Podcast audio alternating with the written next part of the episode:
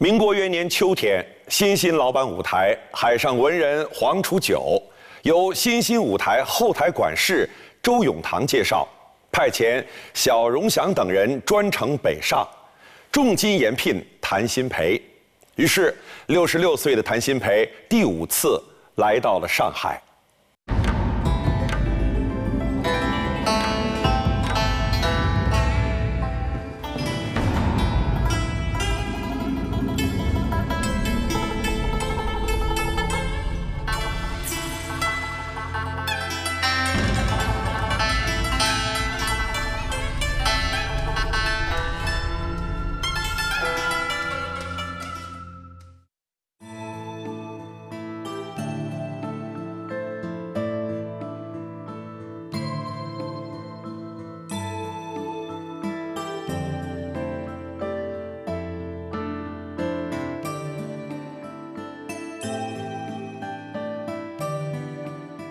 现在，坐落在南京东路上的七重天宾馆，曾经就是上海著名的新兴舞台。谭鑫培此次来沪，场面很大，同庆班的主要角色几乎都来了，随行的还有谭的家属。上海的很多名伶都到码头去迎接。院方与谭鑫培约定，他一个人包银一万。临时需费两千，供给及杂项一切约三千。带来角色十分整齐，花脸有金秀山、金少山父子，青衣孙怡云，小生德俊如，老旦文荣寿，丑角儿慈瑞全，还有金秀山的二儿子金仲林担当李子老生。场面打鼓，刘顺，胡琴是裘桂仙。这次为什么带裘桂仙来呢？第一个是好像梅雨田跟谭家的这几个儿子闹别扭了。第二一个呢是原本老谭说说我如果不带裘桂仙的话，是不是能约陈十二爷过来给我拉一场？那好像说都说好了价钱了，但是是陈十二爷说说我要是替你拉这一期的话有问题。那我就成，那我真成下海了。说这是绝技不干的。裘桂仙生于一八七八年，一九三三年去世。他自幼入云和堂，拜张凤台、徐立堂学铜锤花脸。十二岁入小红葵科班，后拜在明镜何桂山门下。不料倒仓时嗓音变坏。不得不改业琴师，长期为何桂山伴奏。又入同庆班，为谭鑫培操琴。一九零四年后，以琴师身份被选入清宫当差。直到一九一二年，嗓音转好后，又恢复登台，灌了许多经典的花脸唱片。只是他的琴艺。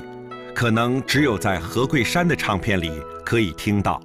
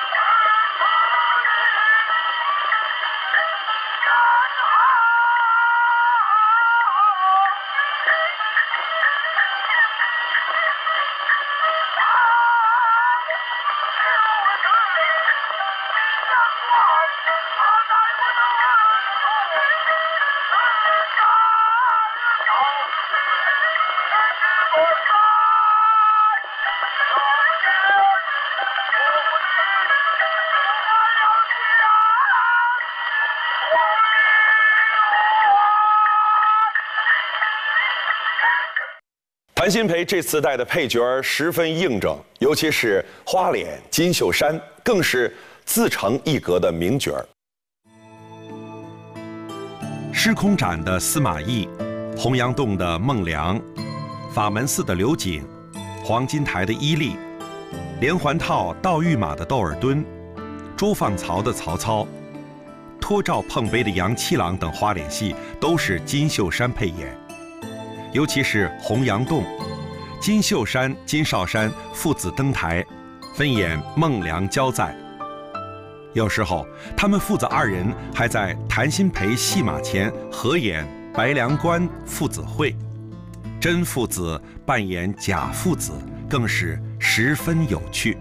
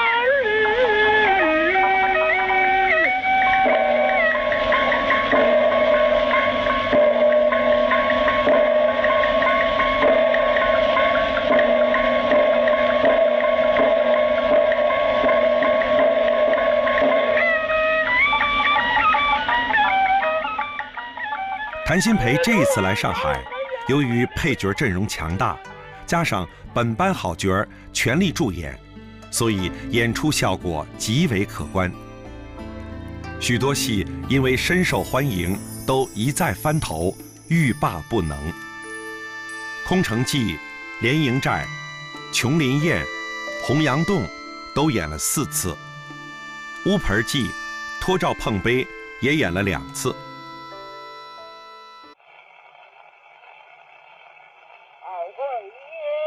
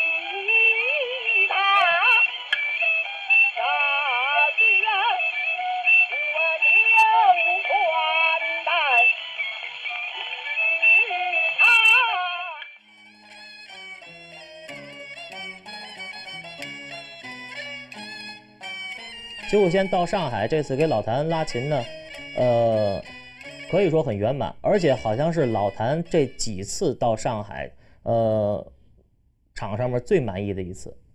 呃，在这期间呢，裘桂仙的胡琴呢，好像这个在这期间出彩的地方不是很多，但是这个也打鼓的，并呃并不是刘顺一个人打，还有之前的张润泉也打了。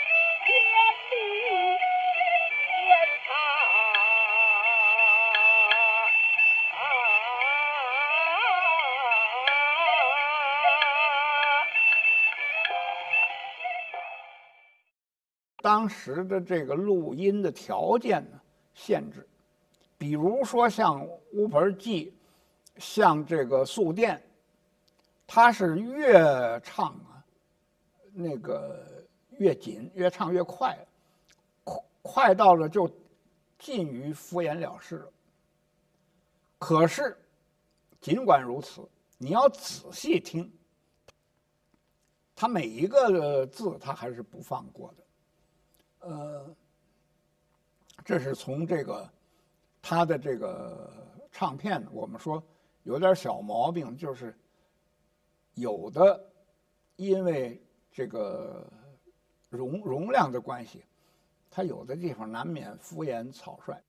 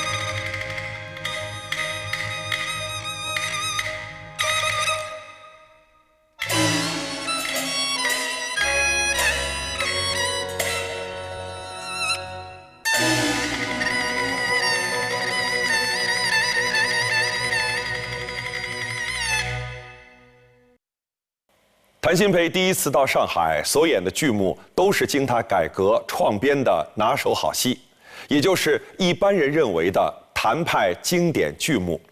其中有些戏还是第一次在上海演出。除了《连营寨》这样的谭派标准戏，谭鑫培还演出了两出汪桂芬、孙菊仙擅长的名剧《长亭招官》和《朱砂痣》。《朱砂痣》这出戏呢，谭鑫培的演法跟这个汪孙的演法都有一些不同。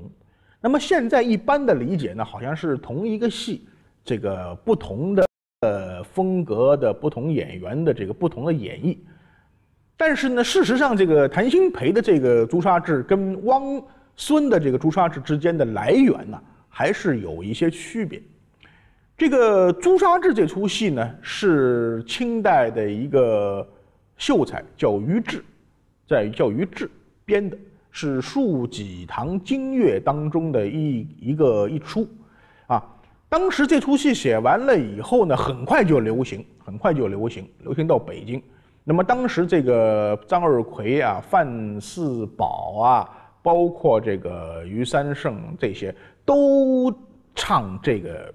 都唱这个这个戏，啊，唱这个戏以后呢，呃，很快就风靡大江南北，啊，那么当时唱的这个戏呢，基本上虽然有这个演员有名有这个伶人的这个加工啊，但是呢，还是遵循着这个于志的原本。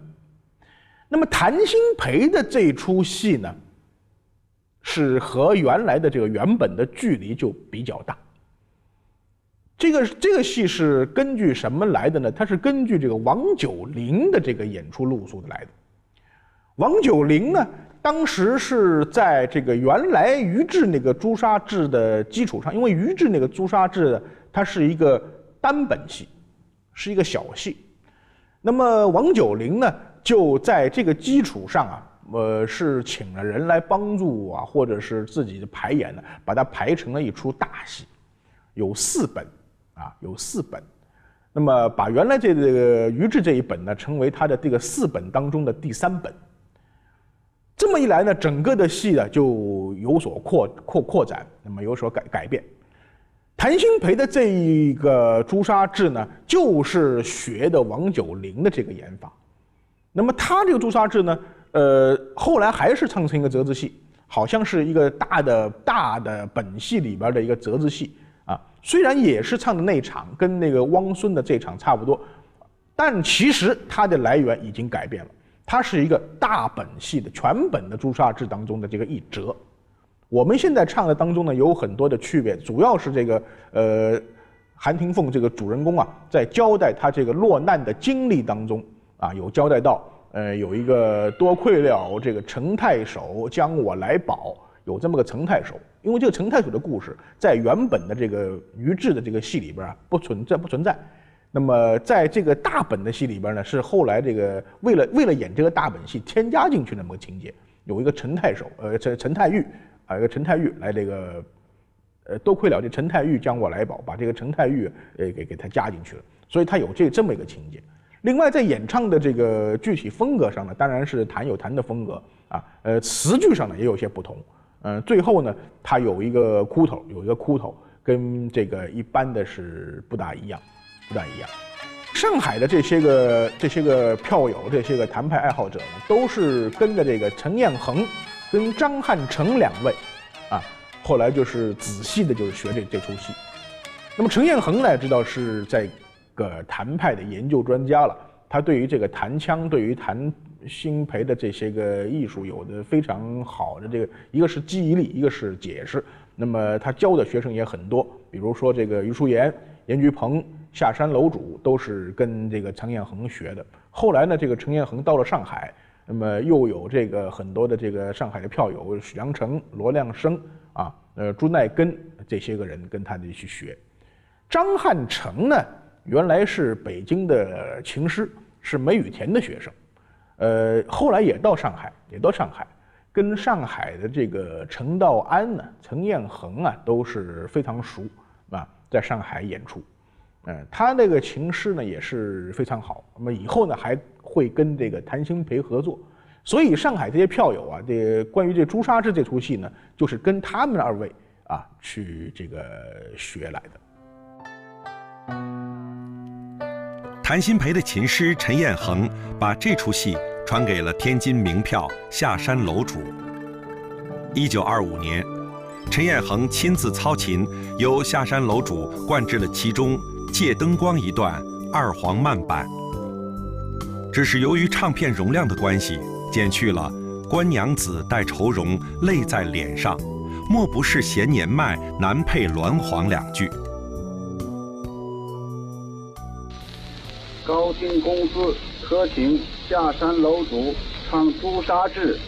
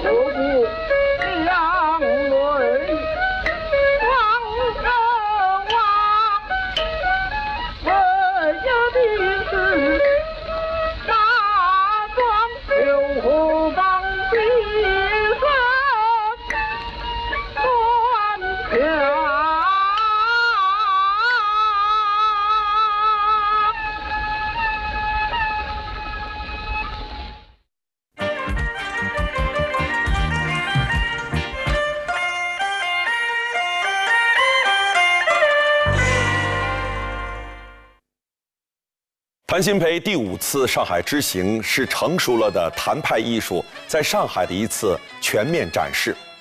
这次展示不仅使大家看到了谭的艺术成就，同时，由于谭鑫培来沪之初，戏院在报上刊登广告，尊谭鑫培为灵界大王，也使得谭鑫培的个人声望达到了空前的高度。然而，这个灵界大王的尊号。也激发了一场巨大的风波。谭鑫培以灵界大王之尊，不仅在剧场里得了一个道好，而且数十年的盛誉也几乎在一夜间付与东流。